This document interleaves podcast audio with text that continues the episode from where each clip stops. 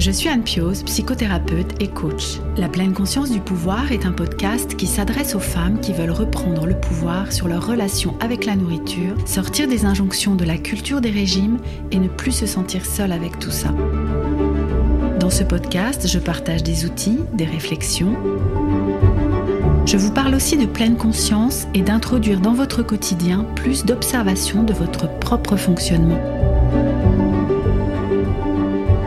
Je vous propose également des témoignages de femmes qui vivent ou ont vécu un trouble du comportement alimentaire ou une relation compliquée avec leur alimentation. Leurs témoignages vous permettront, je l'espère, de réaliser que nous sommes nombreuses à nous retrouver prises au piège de cette relation toxique. Je vous laisse avec l'épisode du jour. J'ai vraiment des souvenirs très très tôt euh, où j'ai compris que la nourriture était un problème, en tout cas qu'il fallait surveiller. J'ai vraiment des souvenirs, je pense, dès, mes 6 ans, quelque chose comme ça. Même encore aujourd'hui, je prends pas la mesure de la place que prenait la nourriture et mon rapport à mon corps dans ma tête euh, depuis toujours. Et là rentre dans ma vie le féminisme. Et donc je réalise un peu l'ampleur de, de, la grossophobie de la société, de la violence des expériences que j'ai pu vivre. Donc je suis passée de je suis un problème à j'ai un problème. J'ai tout lâché, mais vraiment. En fait, depuis que j'ai lâché, ça, juste spoiler, ça va plutôt bien. On est toujours dans cette idée qu'il y a quelque chose à améliorer, à réguler, à fluidifier, à guérir. Et en fait, je pense que j'ai. Voilà, c'est plus un problème en fait. Mais j'ai encore du mal à me le dire. Ouais. Notre corps, il est bien, on va bien, on a beaucoup cheminé. Ça va. Bienvenue dans l'épisode 22 du podcast La pleine conscience du pouvoir. Aujourd'hui, vous allez découvrir le témoignage de Célia. L'histoire de relation avec la nourriture est très ancienne pour Célia, qui a aujourd'hui 28 ans. Très jeune, elle avait compris que manger posait des problèmes et qu'il fallait surveiller son alimentation. Parce qu'elle avait tendance à manger vite et plus que ce qui semblait nécessaire, ses parents se sont inquiétés et l'ambiance à la maison était d'une manière générale à surveiller ce que chacun mangeait. Cette alimentation contrôlée a fait le lit des problèmes de relation avec la nourriture. Adolescente, Célia a vécu des cycles de restrictions et de compulsions qui se sont mis en place même s'ils n'étaient pas extrêmes. Vers 2014-2015 entre dans la vie de Célia l'engagement féministe avec le suivi de fat activistes et elle découvre l'ampleur de la grossophobie d'une manière générale ainsi que celle qu'elle a elle-même subie adolescente et enfant. En 2018, dans une période plus morose, Célia fait le lien entre l'alimentation et les émotions par le biais d'un coaching toujours centré sur la perte de poids, pendant lequel elle se connecte également plus à son corps de manière intuitive via entre autres la danse et le yoga.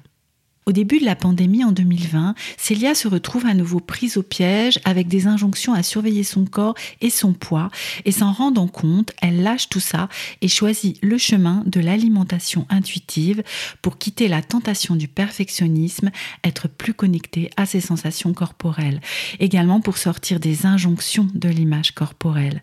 Ce chemin se poursuit aujourd'hui, mais Célia sent que oui, c'est plus un problème en fait, même si elle a encore du mal à se le dire. Je vous laisse découvrir notre échange. Bonjour Célia, je suis ravie de t'accueillir aujourd'hui dans ce nouvel épisode du podcast La pleine conscience du pouvoir. Ça me tient particulièrement à cœur de t'accueillir aujourd'hui. Et euh, bah déjà bonjour, comment, comment tu vas?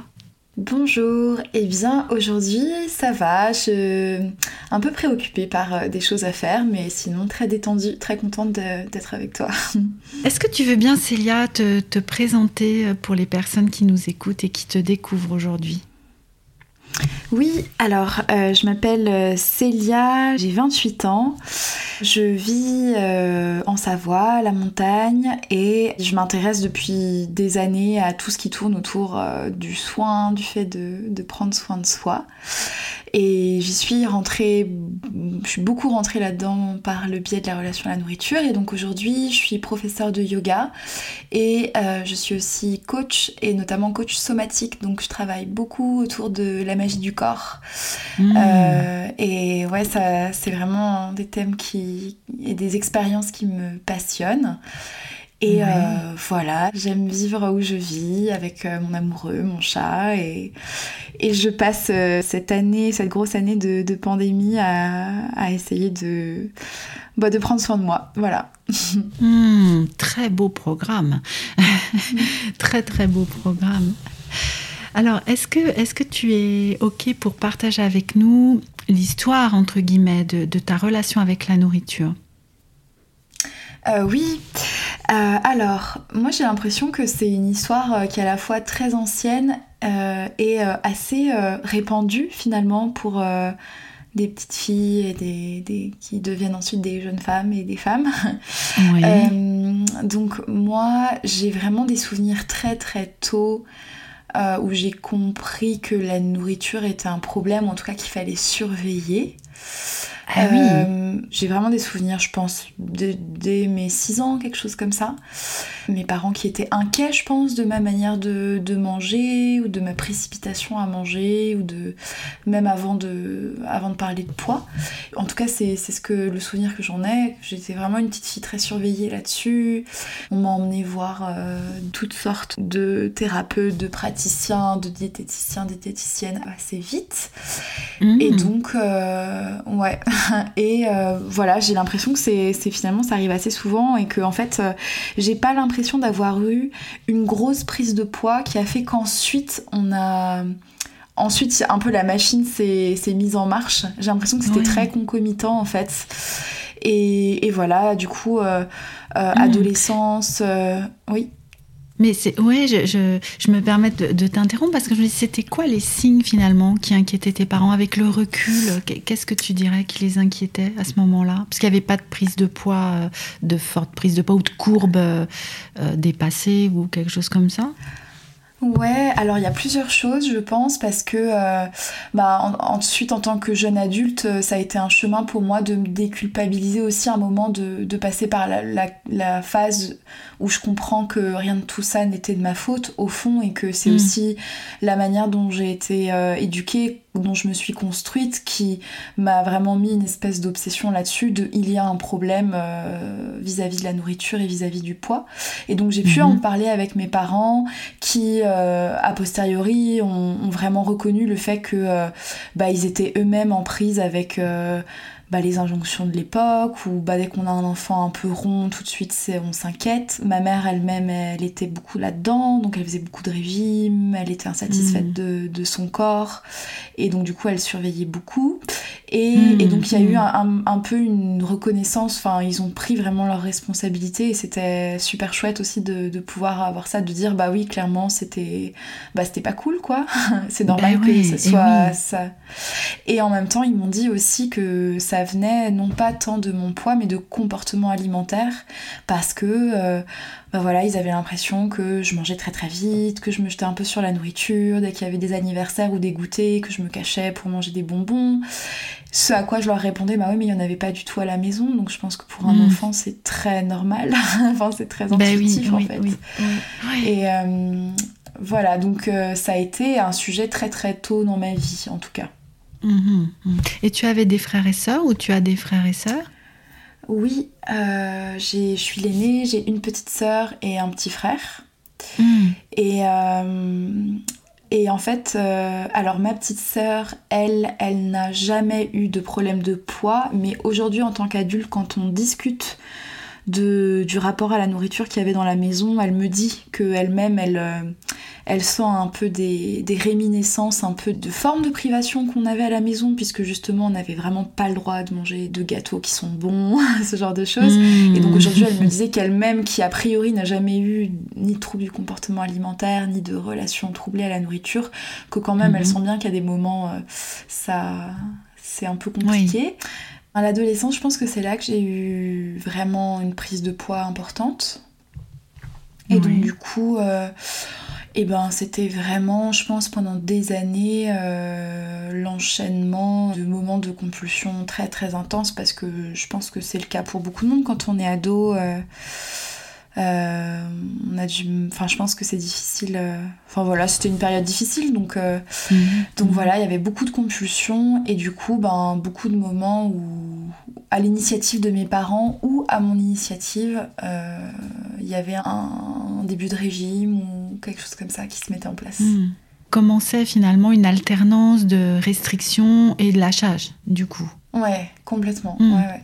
Mhm. En fait, j'ai assez peu de souvenirs finalement précis si ce n'est que, euh, enfin en tout cas j'étais très mal dans ma peau. Et je pense que euh, surtout, euh, contrairement peut-être à d'autres témoignages que j'ai pu écouter, moi ça m'est jamais arrivé de toute ma vie de perdre 10, 15, 20 kilos.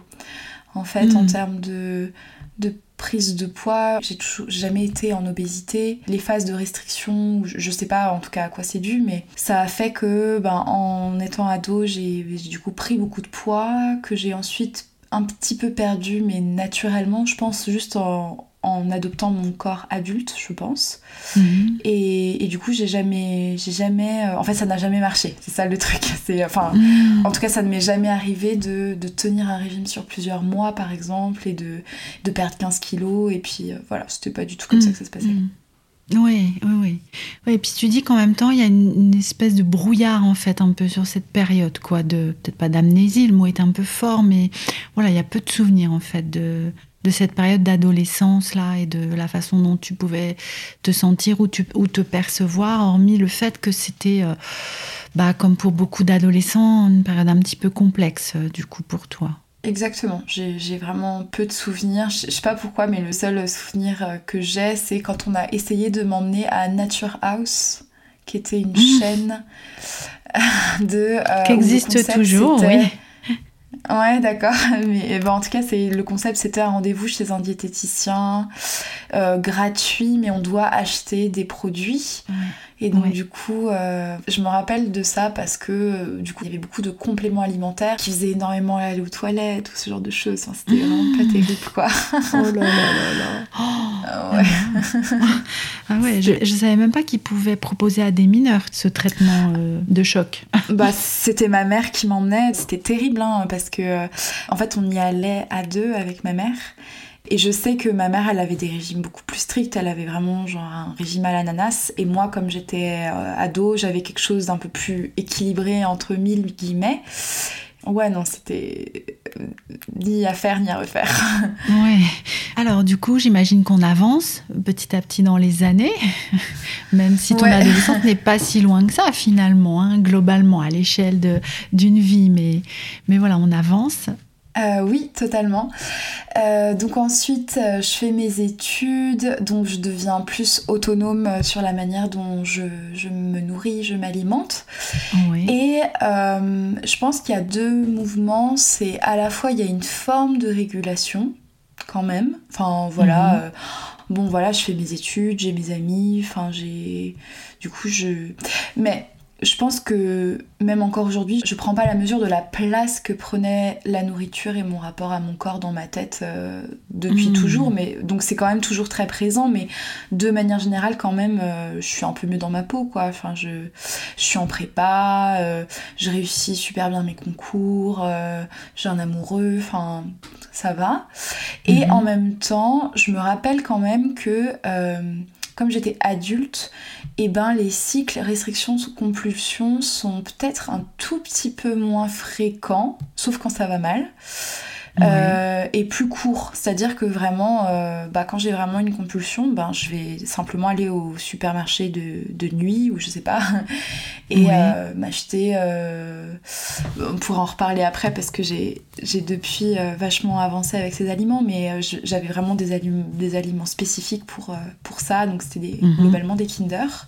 Et puis j'en mangeais énormément, énormément. Et puis s'en suivait une période de de restrictions, mais ça n'a jamais été euh, des choses trop extrêmes non plus. Mais en tout cas, après, je faisais très attention, voire je mmh. jeûnais un petit mmh. peu. Et donc, du coup, il y a à la fois une régulation et à la fois des rituels quand même de, de compulsion puis de restriction qui se mettent en place d'une manière un peu différente parce que je suis plus chez mes parents et, et j'ai plus la sanction après d'avoir descendu les placards ou quoi je fais ce que je veux donc, euh, donc voilà oui.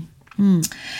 Et euh, il y a juste une période, donc je pense que c'est vraiment le moment où j'ai repris du poids, ça allait très mal parce que j'étais dans une, école de commerce bien connue et euh, j'étais très mal dans ma peau là-bas. C'était vraiment pas un environnement euh, qui, qui, était safe pour moi. Et mm. à cette époque, j'ai eu. Mon rapport à la nourriture s'est vraiment dégradé.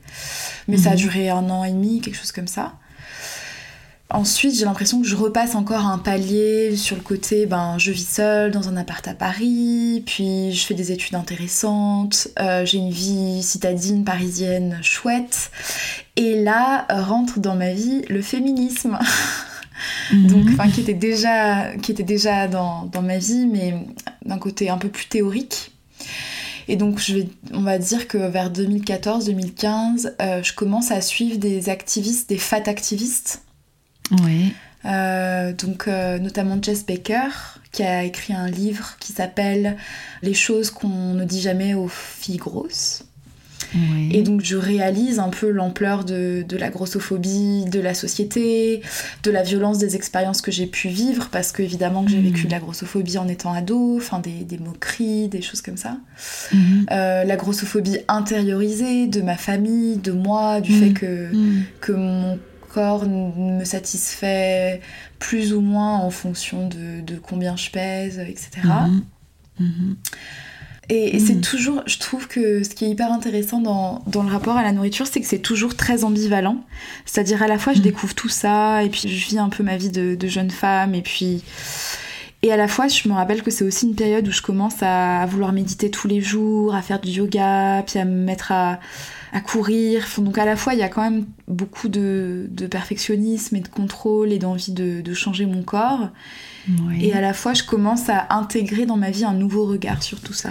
Je sais pas si c'est hmm. clair. Hmm, hmm. Si, si, si, si. C'est comme quelque chose d'à la fois euh, ambivalent et en même temps pas tant que ça. Enfin, c'est ça que je sens. Hein. À la fois euh, cette ces, yeux qui s'ouvrent sur, sur tout. Parce que je reste, tu sais, avec ce que tu disais, de, comprendre toute cette violence, toute cette grossophobie, tout ce rejet que tu as vécu ado, où il n'y avait pas de mots. Enfin, tu, vivais les choses et émotionnellement, ça devait être euh, hyper violent, enfin, hyper difficile. Mais là, quelqu'un, enfin, ou des concepts venaient mettre des mots en fait sur ce qui s'était passé. Donc de, réaliser ça tout d'un coup. Donc euh, j'imagine que ça n'a pas été rien. De, enfin, je sais pas comment tu l'as vécu ça d'ailleurs. On viendra après à cette un peu dichotomie, mais euh, mais, mais, comment tu as vécu avec le recul, tu vois, sur ton histoire d'enfant et d'adolescente, ce qui avait été euh, vécu, internalisé de, de cette grossophobie? En tout cas, ce, que, ce qui me vient, c'est de me dire, en fait, c'est à ce moment-là justement qu'il y a eu une déculpabilisation. Eh, que euh, qu'il y a eu un peu ce truc de euh, prendre la mesure des violences que j'avais vécues et euh, même des privations, etc. De du stress que mes parents me transmettent avec euh, parfois des mots très très durs, etc. Euh, mm. Donc il y a une déculpabilisation et c'est pas pour rien d'ailleurs qu'aujourd'hui je travaille énormément sur les traumas, sur la régulation du système nerveux, etc. Parce que je pense que mm-hmm. euh, j'ai vraiment vécu ce déclic de bah, poser le mot trauma sur ce qu'on a vécu, d'un coup se, mm. se, rendre compte que en fait ça pèse en permanence dans notre corps, dans notre tête et, et que c'est possible de mettre de la légèreté et de la souplesse là-dedans, mais, mais ça prend vraiment du temps parce que c'est très ancré. Donc il y a une mm culpabilisation, je pense. C'est surtout ça. C'est euh, je, je, sors un peu du côté. Euh, je pense qu'avant j'étais dans. Euh, je n'ai pas de volonté. Enfin, j'ai vu que tu parlais de ça il y a pas longtemps. J'ai pas de volonté ou je suis nulle ou j'ai un problème. Ça m'a pas empêché d'être encore dans le grand problème de ma vie, c'est la relation à la nourriture. Et on pourra en parler, mm. mais j'ai de plus en plus un regard différent là-dessus. Donc je suis passée de je suis un problème à j'ai un problème. Et oui, c'est pas la même chose. Hein. Il y a une sacrée nuance mm. même, du coup. ouais, et oui, oui. Oui, et tu disais, du coup, à cette époque-là, il y avait toutes ces prises de conscience et en même temps encore un besoin de, de bien faire les choses, de, de, reprendre le contrôle ou quelque chose comme ça, c'est ça? Oui, en fait. Euh, c'était un peu l'époque où on commençait à avoir un discours un peu plus différent, où c'était plutôt les discours autour de la nourriture émotionnelle, gérer ses émotions, tout ça, tout ça. Et donc du coup, je pense que il y avait d'un côté tout ce que j'absorbais de ce que le, féminisme et le le fat activisme avait à dire sur le sujet. Et ça a mhm. préparé le chemin d'après, mais je pense qu'à ce moment-là, j'étais pas du tout prête à laisser complètement mhm. tomber une quête de perte de poids et de meilleur rapport à l'alimentation. Mhm. Euh, que moi je mettais, euh, je fusionnais complètement avec la perte de poids. Pour moi, travailler sur son rapport à l'alimentation, ça veut forcément dire perdre du poids. Eh oui, eh oui, et c'est ça qui est compliqué, je trouve. Hein. Enfin, moi, je, je, me, dire, je me heurte avec des guillemets hein, un petit peu à ça dans l'approche que, que, je propose, qui, dont le but c'est pas la perte de poids, c'est le travail sur la relation. Mais c'est tellement collé en fait. Euh, si j'améliore ma relation à la nourriture, alors je vais perdre du poids que du coup, je, enfin, des fois, j'ai l'impression pas de me battre contre des moulins, mais, mais qu'il y a un truc, euh, comme tu dis, c'est comme une étape d'après, en fait, ou, enfin, je sais pas si c'est après, avant, peu importe, il n'y a, pas, y a pas une histoire d'hierarchie ou quoi ou qu'est-ce, mais, euh, mais ouais, je, je, vois bien ce que tu veux dire. C'est tellement collé au niveau, euh, à l'intérieur de nous, au niveau de la société, au niveau de, de toutes les représentations qu'on a en fait par rapport au poids, par rapport au corps, par rapport au fait de se sentir bien dans son corps ou même sur la santé du corps du coup. Que euh, voilà hmm. séparer la relation avec l'alimentation et la question du poids c'est un peu compliqué. Hmm mais je m'emballe du coup. Revenons à toi. Complètement. Je, suis complètement d'accord. Il y avait un petit peu ce, côté. Euh, oui, je réalise que euh, la société est toute pourrie et, a un gros problème avec euh, le corps gros, le corps gras.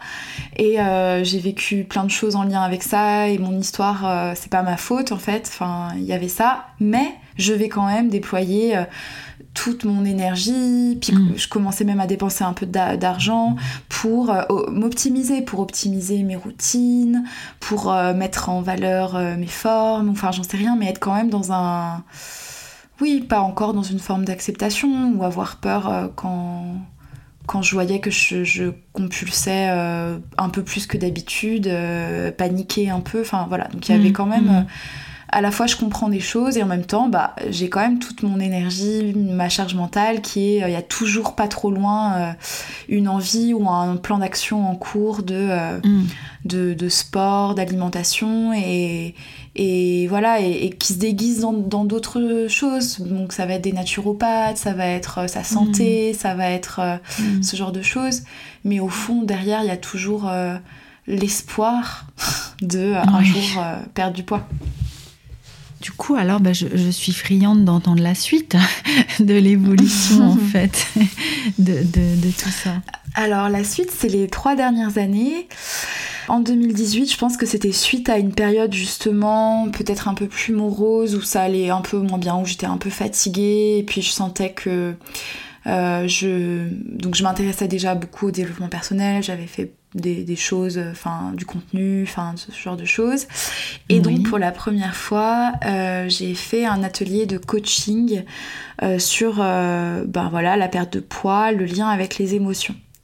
Mhm. Et à ce moment-là, corporellement, je pense que je l'ai dit tout à l'heure, mais euh, dans ma vingtaine, je me suis quand même un peu euh, stabilisée. Euh, du coup, aujourd'hui, je suis professeure de yoga, je faisais déjà beaucoup de yoga. J'avais fait du rugby aussi, donc j'avais des pratiques physiques, corporelles très intenses mhm. ou, ou, mhm. très belles. Enfin, j'avais fait beaucoup de danse aussi qui, qui faisait que il y avait déjà Enfin voilà, je sais que j'aimais beaucoup euh, avoir euh, des, partenaires, des amoureux, j'aimais beaucoup séduire, donc il y avait quand même une, vraie interaction avec mon corps, mais je m'en rendais pas trop compte encore à ce moment-là.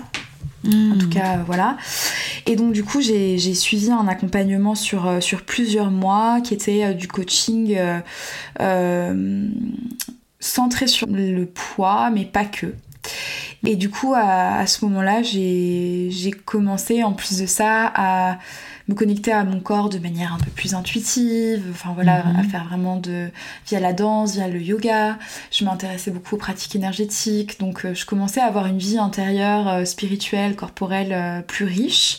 Mhm. Et en même temps, eh ben j'ai perdu du poids pour la première fois de ma vie, quoi. J'ai perdu, je sais pas, une dizaine de kilos, une mhm. bonne dizaine de kilos. Donc euh, voilà, je me sentais comme le roi du pétrole. J'étais super, euh, super contente. Et euh, au début de la pandémie, j'ai voulu intensifier cette dynamique-là. Donc été un peu parti donc, dans dans cette période-là, j'étais pas ultra concentrée sur mon poids en fait. Tout était assez facile, on va dire. J'étais Hmm, moins. hmm. J'entends une grande fluidité en fait dans ce qui se passait pour toi dans, dans cette période-là. Oui, exactement, c'était très fluide. Et euh, à ce moment-là, il n'y avait pas non plus pour moi de contradiction.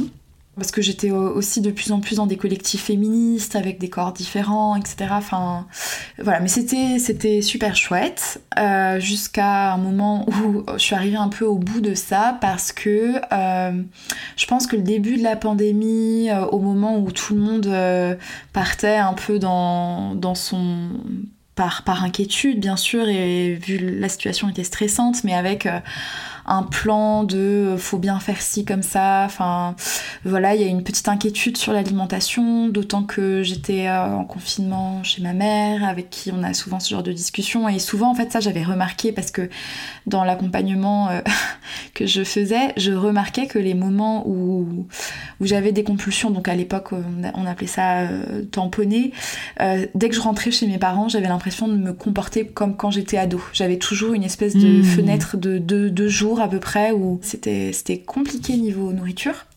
Et là, Mhm. j'étais euh, en confinement avec ma mère, donc euh, j'avais vraiment une inquiétude là-dessus. Ouais. Et euh, j'ai fait super attention. euh, je me suis vraiment mise dans un programme de sport. En plus, je terminais ma formation de yoga. Donc, euh, ça se croisait avec un peu les injonctions qu'il y a dans le monde du yoga, à faire des super postures, surtout quand on est prof, etc. Donc, je, je me suis fait un programme sportif et alimentaire, on va dire. Ouais. Sauf que, euh, sauf que euh, j'étais pas, j'étais pas prête. Enfin, en- en- je pense que, enfin, en tout cas, euh, patatras. Et je me suis vraiment retrouvée à faire des compulsions très fortes. euh, et à me dire wow, ok, euh, Mm. ça faisait Mm. longtemps que j'en avais pas fait des comme ça. Ouais. Et euh, donc là, j'ai changé de méthode. J'ai tout lâché, mais vraiment. Donc c'est là que c'est intéressant. Donc je suis rentrée un peu plus dans une démarche, la démarche de l'alimentation intuitive. Mhm.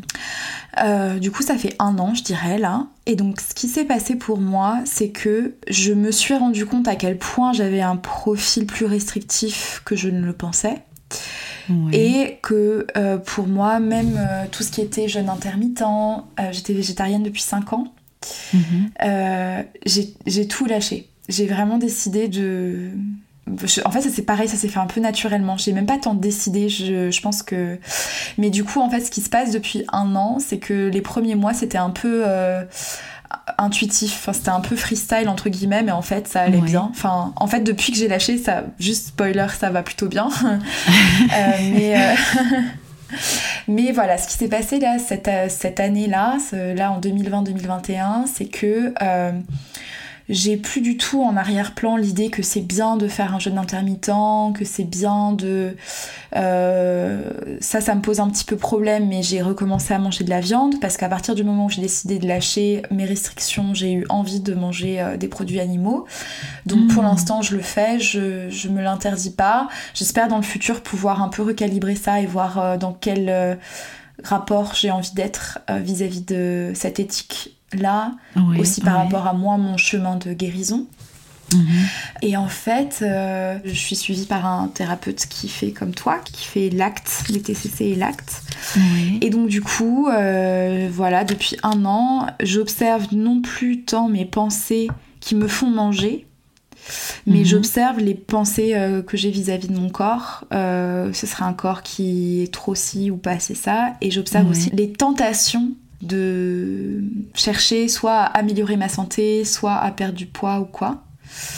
Ça- C'est un peu brouillon sur cette année, euh, sur cette dernière année, mais voilà, c'est vraiment une démarche euh, plutôt d'alimentation intuitive, pas ultra structurée parce que euh, j'ai pas pris un accompagnement spécifique euh, où on suit euh, les étapes, etc. Mhm. Mais aujourd'hui, dans mon rapport à l'alimentation, donc je pense que par rapport à il y a un an et demi, j'ai pris du poids, mais euh, pas assez pour changer de taille de pantalon, par exemple. Donc Mhm. finalement, c'était assez rassurant pour moi de voir que ça se régule quand même. Ouais. Et, euh, et voilà, et là, euh, là, à l'heure où je te parle, dans ma maison, euh, il y, a des- il y a des granolas, il y a du Nutella, il y a, y tout, tout ce que je veux. Je mange ce que je veux. Quand j'ai envie de tamponner, je tamponne. Et voilà, et ça va. Mm. Donc, Ouais. c'est.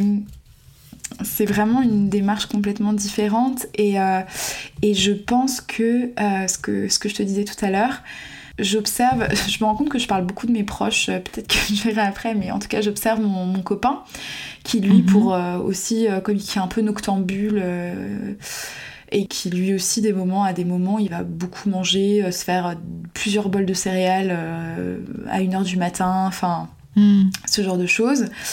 Et en fait la différence entre lui et moi c'est pas tant que moi je tamponne et que lui il tamponne pas, en fait on tamponne tous les deux, mais la différence entre lui et moi c'est que pour moi c'est un problème et pour lui c'est pas un problème. C'est ça. Hmm. Hmm, et, et, voilà, j'essaie de me rapprocher un peu de ça. C'est un peu là où j'en suis aujourd'hui et euh, je suis ça fait, ça fait du bien, grosso modo, mhm. mais ça, il y a mhm. des jours avec et des jours sans, bien sûr.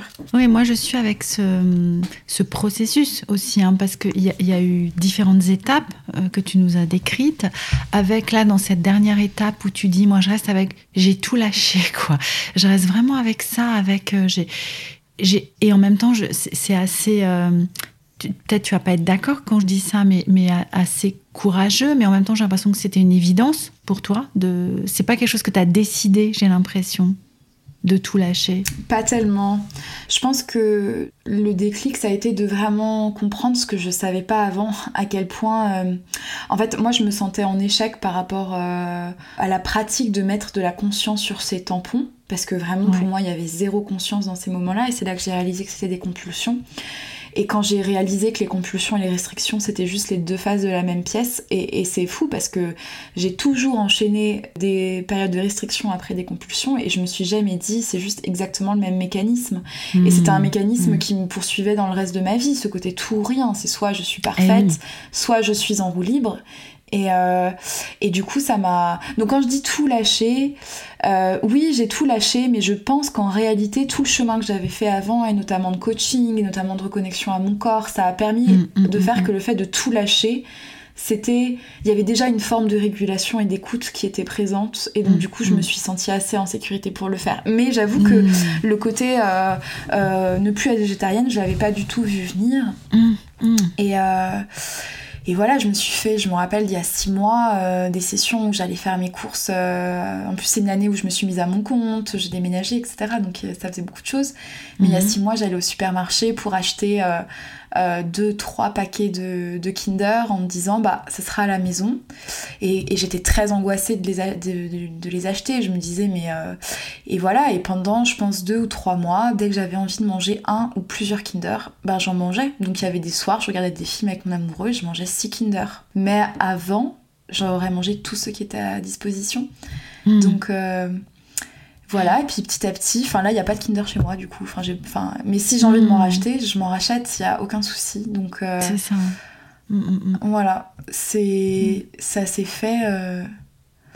Ouais, c'est assez étonnant. Euh, et en même temps, du coup, je suis assez, assez prudente maintenant. Donc, par exemple, j'ai très envie de faire un jeûne pour des raisons spirituelle notamment, et aussi parce que j'ai une blessure, j'ai une tendinite euh, qui hmm. dure depuis plusieurs mois, et je sais que typiquement un jeûne, ça, hmm, hmm. en termes de, de santé, euh, et jusqu'à maintenant, donc là je pense que je vais le programmer pour bientôt, j'osais pas trop le faire, parce que je me disais, je sais, j'ai peur que ça me remette dans des pensées un peu restrictives, donc une espèce d'espoir que, bon bah en passant, ça me fasse euh, reperdre peut-être les quelques kilos que j'ai pris, euh, ou que euh, en passant euh, ça purifie ou améliore la santé de mon corps parce qu'en ce moment depuis un an je suis pas exactement en mode crudivore 5 fruits et légumes par mmh, mmh, jour mmh, enfin donc voilà, je pense que c'est quand même...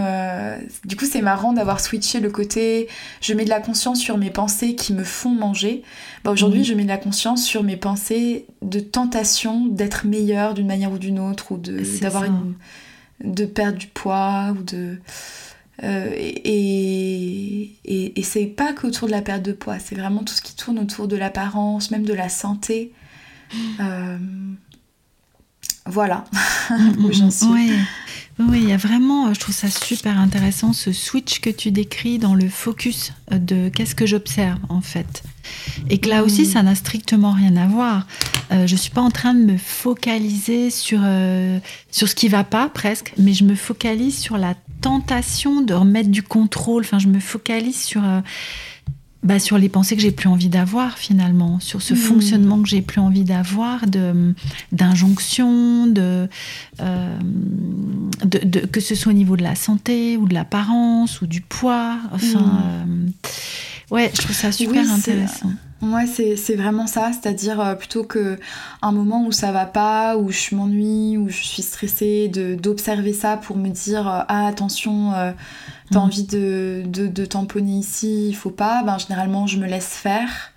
Et euh, le fait de me laisser faire, ça fait que mm, c'est beaucoup plus régulé. Enfin, c'est beaucoup, mm, c'est des prises alimentaires qui sont beaucoup moins euh, en tout cas, c'est même pas qu'elle soit importante ou pas, on s'en fiche, mais en tout cas, j'ai plus jamais autant mal au ventre que, ou même mal à la langue que ça a pu être le cas il y a quelques années. Mmh, mmh, mmh. Et en revanche, ce que je vais observer, ben, c'est si un jour, euh, ben, par exemple, j'ai beaucoup mangé la veille, on a mangé une raclette par exemple, et que j'ai une tentation de faire un jeûne intermittent parce que je me suis dit, il faut, euh, ou d'attendre qu'une vraie faim revienne pour, ben, je me dis, ben non, Là, c'est une pensée mm. où je peux ne pas y réagir en fait. C'est ça la pensée auquel je peux ne pas réagir. Oui. C'est la recherche mm. compulsive de solutions pour s'équilibrer, pour pour pas prendre de mm, poids. pour... Euh, c'est ça.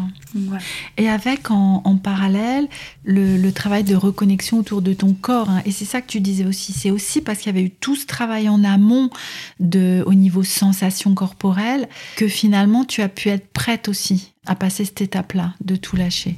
Ouais, euh, complètement. Euh, c'est euh, quelque chose que j'enseigne maintenant, ou en tout cas que je partage dans des ateliers. C'est c'est comment est-ce qu'on peut interagir avec son corps autrement que par l'image corporelle. Et en fait, justement, moi je me rends compte aujourd'hui, donc sans repencher dans une espèce de perfectionnisme où il faut tout le temps pratiquer, etc. Mais je me rends bien compte que euh, quand je me fais pas plaisir, mais du coup manger ça fait partie de se faire plaisir. Hein. Mais quand je me fais, moi quand je suis moins attentive à me faire plaisir, euh, que ce soit par euh, la nourriture, la sexualité, le fait de me pomponner, enfin plein de choses. Euh, quand je mhm. suis pas quand j'écoute pas mon envie, j'en sais rien, d'aller me balader ou que je fais mes pratiques corporelles, donc je fais du yoga, je fais du qigong, je fais de la respiration, et eh ben je sens que dans ces moments-là où je suis moins attentive à, mon corre, à mes sensations, c'est l'image corporelle qui revient. C'est les pensées sur mmh. l'image corporelle. Mmh. Alors que quand euh, on a plein d'ingrédients différents, donc on a euh, euh, l'idée de l'ancrage ou la neutralité corporelle, l'idée d'avoir des pratiques d'embodiment, donc d'être vraiment attentif à ses sensations, même quand on médite sur nos émotions, etc. Mhm. donc mhm. vraiment, je... En fait, tous, tous ces outils-là d'interaction avec mon corps, je pense, sont vraiment indispensables mhm. pour, un, ne pas être obsédé par son image corporelle et vouloir maigrir c'est être obsédé par son image corporelle enfin de près ou de loin mhm. et, euh, et, ça m'aide aussi euh, ben oui à, à, avoir des, des, signaux corporels beaucoup plus clairs quand je tamponne mhm. mais euh, mhm. ouais moi quand je tamponne j'ai souvent je me dis que bah justement, c'est mon corps qui est en train de se réguler. Il y a du. Mm. Mm. C'est des stratégies intuitives de notre corps, quoi, pour, euh, pour faire du bien, pour. Euh, ouais, et puis c'est aussi une stratégie intuitive pour, euh, pour réguler l'émotion, enfin pour, pour réguler mm. le système émotionnel, en fait. Ouais, pareil, je partage beaucoup ça sur euh, le système nerveux, donc euh, sur le fait que euh, notre système nerveux il s'active complètement en dehors de notre contrôle et donc parfois on se retrouve soit en état de sidération, donc un peu d'apathie et de brouillard un peu du cerveau, soit au contraire en état un peu plus anxieux de fuite-attaque. Et en fait, mhm. dans ces moments-là, c'est un état biochimique de notre corps. C'est vraiment et ça passe pas du tout par nos mhm. pensées, par et en fait dans ces moments-là, tout ce qui est toutes sortes de, mécanismes d'adaptation, donc de tampons. En fait, c'est des, stratégies intuitives dans notre corps pour se réguler, pour faire baisser, mmh. euh, pour faire revenir un peu de dopamine, pour faire. Et donc, du coup, euh, j'ai plus envie de lutter contre ça, quoi. Mmh. Et oui. Et là, tu vois, du coup, je, relis ça à ce que tu expliquais autour des traumas, de, la régulation des, traumas, hein, où il y a des états euh, émotionnels, euh, de sidération par exemple, ou des états émotionnels tellement puissants que euh, heureusement que le corps peut trouver des moyens, en fait, de réguler ça. Mmh. Oui, c'est ça. Et, je pense que quand on s'adonne à ça, sans se juger après, enfin tout va bien. enfin, il n'y a pas Bah de oui. problème en fait. Euh, Ce qui se passe, c'est après quand on se dit euh, oh mon dieu, c'est-à-dire on n'a même pas eu le temps de revenir à un état de système nerveux régulé, un peu plus posé, qu'on est en train de se dire euh, Ouais. euh, c'est terrible, c'est pas bien, enfin ou j'en sais rien, tout, ce- tout ce qu'on Mm, peut se dire, mm. ou ah vite il faut que je mette ça en place. euh, et, et là on voilà c'est dommage. Mm, mais oui. Euh, avant qu'on ne se quitte, Célia, euh, comment tu résumerais un petit peu ton parcours et puis euh, si tu as un message à, à passer aujourd'hui à celles et ceux qui nous écoutent? Euh, oui, pour résumer mon parcours, je pense qu'il y a vraiment euh, quelque chose de l'ordre de la quête ou de l'exploration, euh, d'approche, de la relation à la nourriture, c'est quand même un sujet vaste, ambivalent, personnel, etc. Et donc je pense que pour moi, c'est toujours un petit peu une, une quête, une exploration, quelque chose qui est très présent dans ma vie. Mhm. Et en termes de, de messages, justement, euh, je pense que du coup, j'ai pas tellement de messages universels ou, ou de conseils à partager. Enfin, je trouverais ça euh, bien malvenu dans le sens où chacun a un rapport, enfin, une histoire très personnelle vis-à-vis de tout ça. Je pense que s'il y a des approches qui marchent pour certaines personnes et pas pour d'autres, c'est juste normal. Mais euh, moi, je pense qu'aujourd'hui, encore plus que entre guillemets, améliorer mon rapport à l'alimentation, ce que j'aimerais, c'est comprendre que ce n'est pas un problème, ce n'est plus un problème depuis longtemps en fait, Mm. pour de vrai. En vrai, je pense que c'est plus un problème depuis longtemps. Mais la société, plus notre histoire, plus cette quête un peu infinie font que euh, on est toujours dans cette idée qu'il y a quelque chose à, à améliorer, à réguler, à fluidifier, à guérir. Et en fait, je pense que j'ai. Voilà, c'est plus un problème en fait. Mais j'ai encore du mal à me le dire. Ouais. Oui, oui, mais en tout cas, je l'entends et, et je, ça me fait du bien de t'entendre dire ça, tu vois, de- d'entendre que c'est pas un problème, en fait. Et, et que finalement, si, si, euh, je repense à, à ton histoire de petite fille, bah, c'était pas un problème au départ et c'en est devenu un très tôt et, et ça a été mis en exact très tôt et, et en même temps, encore une fois, bien sûr que chaque parent fait du mieux qu'il peut avec les outils qu'il a, avec sa propre histoire et avec son inquiétude, enfin, etc., etc. hein. Mais au départ, c'est pas un problème en fait de s'alimenter, c'est un problème pour euh, aucun être humain qui arrive au monde, ça n'est un problème en fait. Et c'est comme si bah, aujourd'hui tu pouvais entrevoir bah, la réalité de ça. C'est pas un Mm. problème et il y a bien longtemps que c'est plus un problème en fait. Ouais, c'est vraiment ça. Mais je pense que euh, les vraies compulsions, c'est justement ces pensées qui. C'est toutes les pensées, le système de pensée, d'émotions qu'il y a autour du fait que c'est un problème, entre guillemets, du coup. Je sais pas si c'est c'est clair quand je dis ça. Encore malgré moi, comme ça, je vais avoir une Mm. pensée de jugement de la manière dont j'ai mangé, ou encore malgré moi, je vais avoir Oui. une pensée d'évaluation de telle ou telle partie de mon corps. Et c'est ça, pour moi, les, les vraies compulsions et les choses que j'ai envie de, de, de réguler et de dire à ces pensées, Eh, c'est ok, on va bien, t'as pas besoin de venir, il y a, y a rien à... Y a rien à améliorer, il y a rien à Oui, réparer. oui. Et ces pensées-là, elles sont compulsives. Elles viennent comme ça, quoi. C'est vraiment. C'est ça, c'est ça. Bah oui, ce serait de pouvoir. euh, Alors arrêter qu'elles arrivent, c'est pas possible, hein. mais en tout cas de, de- les voir moins souvent. Ou en tout cas, le problème, c'est ça, c'est ces pensées qui arrivent en fait. C'est ça que tu veux dire? Oui, oui, c'est ça. Peut-être que je sais pas toi ou, ou d'autres personnes, mais euh, mais voilà, plutôt que je me répète un peu, mais plutôt que d'observer, de, compter le nombre de fois par jour où on a envie de tamponner, peut-être compter le nombre de fois par jour où on a des pensées d'envie de de maigrir ou d'améliorer sa santé ou d'améliorer son apparence. Euh, Ouais. voilà, je pense que Oui, c'est c'est pas ça. mal en fait, qu'il y en a beaucoup. Et peut-être que ces pensées, on peut leur faire un peu de place et, et leur dire euh, Je comprends d'où tu viens, mais euh, c'est ok, on peut juste les rassurer un peu, cette partie de nous qui, qui s'exprime et dire euh, Ouais, ouais. Notre corps, il est bien, on va bien, on a beaucoup cheminé, ça va. Mm. Mm. Je te remercie beaucoup Célia pour ton partage et pour ce, ce temps euh, précieux qu'on a passé ensemble. Et euh, bah, est-ce que tu, tu serais OK pour qu'on partage ton compte Instagram et ce que tu fais euh, dans les notes de cet épisode? Oui, bien sûr, avec plaisir, ouais. je, je parle pas encore spécifiquement de relation à la nourriture, mais je pense que c'est euh, dans l'idée, peut-être un jour quand j'en aurai l'élan et quand. Mais voilà, là, le, cet échange avec toi, c'était peut-être un premier pas. Mais je parle euh, beaucoup de, d'autocompassion, de, se faire du bien, mm. de régulation de son système nerveux, justement. C'est des sujets qui, me, qui me tiennent à cœur. Et du corps, bien sûr. Et oui, bah oui. Et Merci beaucoup Célia.